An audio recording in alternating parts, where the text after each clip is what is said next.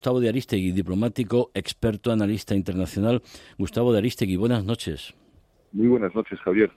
¿Podemos pensar que Putin reconoce, uno, que está en guerra, ya no es la operación especial, y dos, que está perdiendo la guerra y necesita movilizar parcialmente a sus jóvenes para el ejército?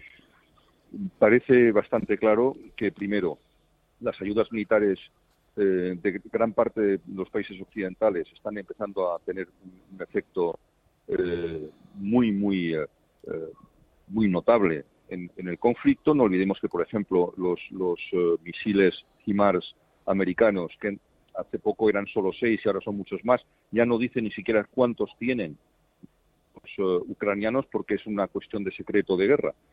si supieran cuántos tienen, los rusos podrían calcular más o menos dónde están. Eh, el entrenamiento de tropas ucranianas en diferentes partes del mundo, en el Reino Unido, en Alemania, en Polonia, en Estados Unidos. Eh, solo, solo el Reino Unido ha dado cerca de 3.000 millones de libras en ayuda directa militar a, Ucrania. Y después hay que, hay que recordar una cosa que se nos escapa siempre que hablamos de esta guerra. Es que esta guerra no empezó este año. Eh, Ucrania lleva en guerra desde 2014. perdón, que estoy en un aeropuerto. Eh, eh, Ucrania lleva en guerra desde 2014. Eh, lleva en guerra en Lugansk, en Donetsk, en Crimea. Y, la estrategia que ha seguido el Ministerio de Defensa ucraniano es extraordinariamente inteligente. Lo que han hecho es rotar todas sus tropas en todos los escenarios del conflicto. No eran eh, tropas o unidades estacionarias, sino que iban rotándose todas, por lo tanto, tenían un conocimiento muy profundo de todas las condiciones eh, bélicas posibles. No eran tropas locales, eran tropas móviles. Y eso ha hecho que cuando los rusos han venido a invadir Ucrania, se han encontrado con eh, militares con ocho, nueve años de experiencia bélica que, les, que les sacaban muchísima ventaja eh, en aspectos tácticos e incluso estratégicos. Algunos de los fallos más gordos que ha tenido Rusia no eran solamente eh, la falta de, motivación de sus tropas, muchos de ellos reclutados a la fuerza y ahora mucho más con esta movilización de 300.000 hombres suplementarios que ha anunciado Putin, sino que además los generales rusos se han visto desbordados por eh, sus homónimos ucranianos. De hecho, hemos visto como eh, oficiales relativamente jóvenes, capitanes y comandantes, eran capaces de doblarle el brazo a coroneles de fuerzas especiales rusas, incluso como las fuerzas especiales ucranianas han tenido enfrentamientos directos con las Spetsnaz y les, y les han doblado también el brazo. A mí lo que más me preocupa de todo esto es que cuanto más cerca esté la derrota rusa, más cerca estamos también de la utilización de armas nucleares tácticas. Putin no va a, permitir que su régimen caiga, él no va a permitir que se levante nadie contra él, ni por, ni por el, lado liberal ni por el lado autoritario de extrema derecha. Eh, y, si en algún momento él tuviese, tuviese la sensación de que la guerra está perdida o que es una situación completamente desesperada, eh, utilizaría, en mi opinión, armas nucleares tácticas, que cambiaría, como dijo el presidente Biden, totalmente la cara de, de la guerra en el siglo XXI. Pero de, poco sirve la advertencia si la, si la, si la comete. Entendamos por armas nucleares tácticas en este escenario bélico que eh, eh, Putin podría sentir la tentación de utilizar un ingenios nucleares tácticos para eliminar unidades enteras eh, del ejército ucraniano. obviamente, imaginemos que pueden eliminar con eso una brigada, o incluso una división, depende de qué, tan extendida esté y desplegada la, división. Pero aunque fuese un regimiento, si eliminan tres o cuatro regimientos de, un, de una atacada eh, ucranianos, el, sentido de la guerra estaría empezando a dar la vuelta. Pero lo que, es, lo que sería terrible es que esas zonas, aunque son de armas de, radioactividad relativamente baja, eh, estaríamos ante un escenario eh, de contaminación radioactiva que duraría décadas. Sí, además, efectivamente le daría otra dimensión. Hay que explicar que esas armas nucleares tácticas tienen un efecto bastante limitado. En teoría, la OTAN no tiene ese tipo de, de, armas tácticas, sí tiene armas nucleares estratégicas de largo alcance, Estados Unidos, las tiene el Reino Unido, las tiene Francia, por tanto, la utilización, simple utilización de armas nucleares ya eh, elevaría a, a, un grado muy, muy, muy peligroso el, conflicto. No, Es, que es que el problema es que la escalada se sabe eh, cómo empieza, pero nunca cómo acaba. Eh, si, si en este momento hubiese, ¿cómo reaccionaría Occidente? ¿Cómo reaccionaría el Reino Unido, Francia o Estados Unidos, que son las potencias nucleares aliadas de Ucrania en este momento y miembros permanentes del Consejo de Seguridad? Es que estamos muy, mucho más cerca de, un, de una escalada bélica eh, sin precedentes en la historia reciente de la humanidad que lo tuvimos en la crisis de los misiles de Cuba del 62. Es, decir, que no sé si nos damos cuenta de, lo, delicado. En fin, he, escuchado eh, en la entradilla, en los, titulares, el, extracto del discurso del secretario general Guterres de las Naciones Unidas, en fin, que, me ha parecido obviamente eh, ajustado a la realidad, pero, pero también nos está también nos está señalando muy claramente la completa y total inoperancia del sistema de Naciones Unidas en este en estos escenarios del siglo XXI. Gustavo, mm, los referéndums que, que, han convocado las autoridades locales en Donetsk, en Lugansk, en Zaporilla, en Gerson, es una táctica de Putin para legitimar la adhesión de esos territorios ucranianos e incluso para utilizar muchísimo más la fuerza en defensa de Rusia y también poder justificar la movilización parcial que ha decretado. Yo creo que, eh, la, convocatoria de los referendos tiene eh, una, una, una, una, multitud de objetivos eh, que no se puede por menos que, calificar de maquiavélicos, pero es, es, una, es un es una, es, eh, una iniciativa, me temo, bastante inteligente por parte de, Putin. Vamos a ver, vamos por partes. Primero, en efecto, eh, va a dar la sensación de una pequeña victoria ante su maltrecha opinión pública, porque incluso en un país que tiene la opinión pública completamente dominada, como es el caso de la Federación Rusa, eh, hay un, un, creciente malestar y descontento en la opinión pública y eso cada vez no se, cada vez se puede disimular y esconder menos. Eh, por otra parte, eh, también mm, se produciría el señalamiento de aquellos que no votan a favor de la, de la, eh, de la anexión de estos territorios a Rusia. Porque podemos imaginar que el voto es secreto en una democracia, el voto no es secreto en territorios completamente dominados por las fuerzas de ocupación rusas y sus servicios de inteligencia. En consecuencia, todo aquel ucraniano no prorruso sería vigilado, acosado, detenido, torturado, cualquier cosa. Se podría también con ello eh, eh, tratar de, descubrir los elementos de la resistencia eh, ocultos, los elementos de la resistencia que, sabemos que existen en diferentes partes ocupadas por Rusia, una resistencia pasiva, no, del mismo tipo que existió durante la Segunda Guerra Mundial, pero sí de sabotajes, eh, de, resistencia pasiva, de, uh, arrastrar los, pies eh, en el cumplimiento de las órdenes dadas por las autoridades prorrusas. En fin, hay muchísimas cosas. Y el, y el, y el, último, el último de los objetivos que, en mi opinión, eh, ha llevado a Putin a convocar estos referendos es porque se está quedando sin tiempo. y a lo mejor mm, en muy poco tiempo van a ser reconquistados estos, estos territorios. Y en ese momento, si son reconquistados los territorios y ellos consiguen anexionárselos antes de que se produzca esta reconquista, dirán que es una agresión a territorio ruso y que en consecuencia la guerra ha cambiado completamente de aspecto, porque no es lo mismo que las fuerzas ucranianas estén expulsando al invasor de su territorio que las fuerzas ucranianas invadan y traten de recuperar un territorio que se ha declarado en un referéndum ilegal y manipulado parte de Rusia.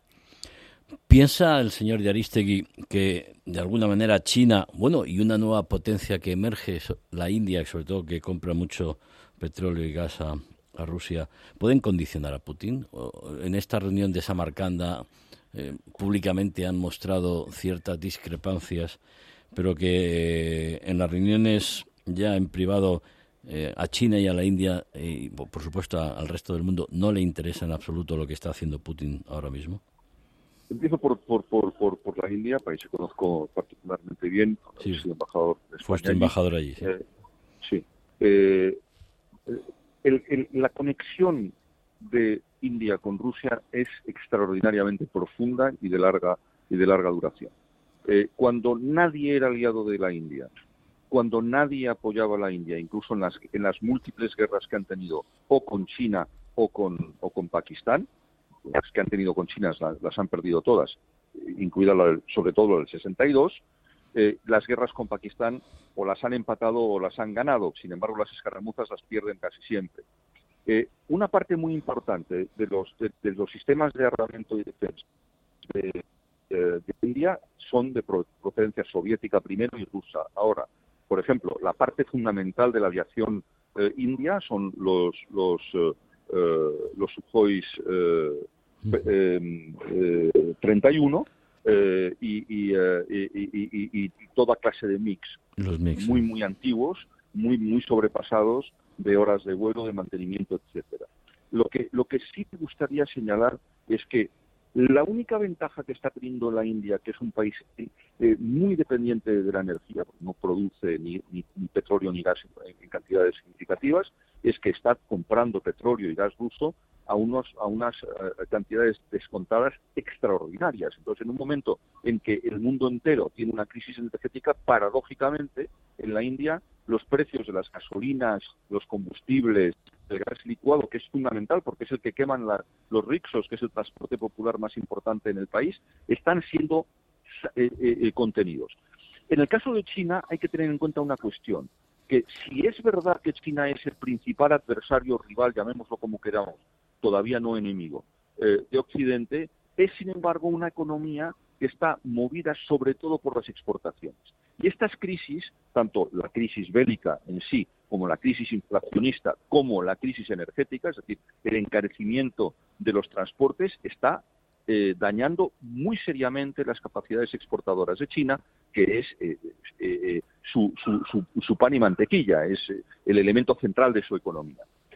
Mucha gente ha señalado erróneamente y, a, mi juicio aventuradamente una, una supuesta alianza estratégica entre China y, Rusia eh, que no es tal. Primero, China ya no considera a Rusia una potencia global.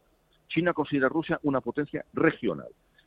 China considera potencia regional irresponsable, que tiene capacidades nucleares globales, que tiene unas capacidades militares eh, que se han, visto muy desprestigiadas por la guerra de Ucrania, pero antes de la guerra se les consideraba la segunda potencia militar del planeta, pero que eh, desde el punto de vista geoestratégico y geopolítico, para los chinos eh, Rusia es un actor secundario. Y después la segunda cuestión es que eh, China y Rusia tienen muchos puntos de fricción, muchos puntos de competencia. Recordemos que ha habido un cierto cambio, no de régimen, pero sí de tendencia del régimen en Kazajstán, por ejemplo, y que la reciente firma de un tratado de amistad y cooperación que permite a Kazajstán romper los lazos que eran casi indelebles con, la Rusia de Putin ha sido un golpe que los rusos eh, eh, han, recibido de muy mal grado y que ha supuesto eh, la, demostración palmaria de que China y Rusia no son tan amigos como parece. Occidente, señor Yaristegui, tiene que mantenerse, tenemos que pasar frío este invierno. Por ejemplo, una, una derivada de las muchas, la asistencia al funeral de Isabel II es un ejemplo de cerrar filas en torno a las democracias liberales con todos los líderes que allí se han dado cita. Menos Putin, no invitado. Bueno, ha habido, ha, habido eh, obviamente notables ausencias como la de Putin, que no fue invitado aunque quería ir. Lo cual es lo, lo, lo, que, es, lo que es sorprendente de, la figura de la, de la reina Isabel II de Inglaterra fallecida es que incluso eh, los, los, los, adversarios más, más acérrimos del Reino Unido, como es hoy en día eh, eh, la Rusia de Putin, que sabe que la Unión, eh, el, Reino Unido es el segundo o tercer contribuyente en esfuerzo bélico en Ucrania. Sin embargo, el comunicado de pésame de Putin al, fallecimiento de la reina Isabel II es extraordinario. Es decir, hay que leerlo con mucho cuidado para darse cuenta de la admiración sin límites que le tenía. En todo caso, cerrar filas, estoy convencido que esto ha sido una ocasión muy buena, propicia, para que se hayan producido muchos encuentros discretos, eh, porque obviamente eh, el, foco estaba puesto en otra, en otra parte. Hemos visto además cómo eh, en el, el, protocolo tantas veces criticado en medios de comunicación españoles y que no han entendido para nada cuál era el, criterio de colocación de los reyes, por ejemplo, que eh, son las casas reinantes por el tiempo que llevan reinando. Y la única, la única excepción fue el caso del rey Harald de Noruega, porque tiene la, movilidad reducida y no puede levantarse y, sin, sin, apoyarse en una, en una silla delante. Pero yo creo, además, que estamos en un momento en el que, en efecto, las democracias liberales por fin se han dado cuenta que no todo está ganado y que no todo es, es, es, un, es un hecho adquirido. Eh, los, los, los, eh, demócratas de, las, democracias representativas del mundo, desde que, desde que ganamos la Guerra Fría, eh, hemos considerado erróneamente que ya se habían terminado los problemas y no nos dábamos cuenta que la Guerra Fría de alguna manera desnaturalizaba muchos conflictos que han readquirido su verdadera naturaleza y su peligro una vez la horma de acero brutal de la Guerra Fría desapareció. Eh, y esta es, esta es una, consecuencia que me temo eh, no estamos leyendo eh, adecuadamente en, Occidente. Por ejemplo, el hecho de que la irresponsabilidad extraordinaria, por, por contestar a, la pregunta referente a la energía, que Europa en general y Alemania y otros países industriales en particular han tenido al ignorar los llamamientos que han hecho muchos comisarios de energía europeos. Recuerdo vívidamente eh, eh, los llamamientos que hacía Loyola de Palacio, siendo comisaria de energía en la, Unión Europea, a que la Unión Europea tuviese la conciencia de la imperiosa necesidad de una independencia energética. Lejos de eso, nos, hemos dopado con, el gas ruso barato eh, y obviamente hoy estamos con estas consecuencias. Y estábamos haciendo una transición energética hacia las energías renovables completamente acelerado eh, a destiempo y sin tener en cuenta las consecuencias y sin tener una, alternativa, apagando todo lo que no era, digamos, popular, sin haber puesto en marcha las alternativas que hoy por hoy son las más viables a, las, a, las, a, los combustibles fósiles. Eh, el día que tengamos el dominio del hidrógeno verde, ese día el chantaje de los países productores de gas, sobre todo Rusia, se habrá desaparecido.